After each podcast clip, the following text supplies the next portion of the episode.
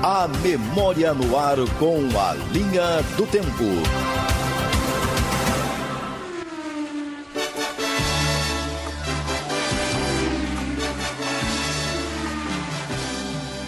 Em 5 de maio de 1994, o corpo do piloto brasileiro Ayrton Senna era sepultado precisamente ao meio-dia e nove minutos em São Paulo, com honras de chefe de Estado.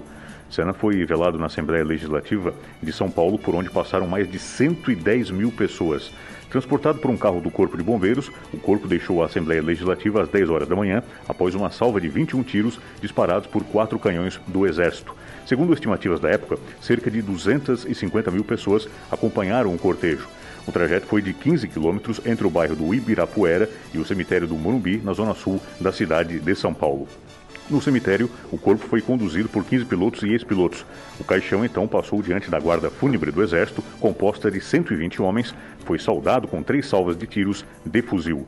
Na quadra do enterro, o caixão foi entregue a 12 cadetes da Polícia Militar, que o carregaram nos ombros até o túmulo. Depois do enterro, a sepultura foi coberta por flores. Ao lado, uma pilha de 1,80m de coroas. O corpo do tricampeão mundial de Fórmula 1 encontra-se na sepultura número 11, quadra 15, do cemitério do Morumbi.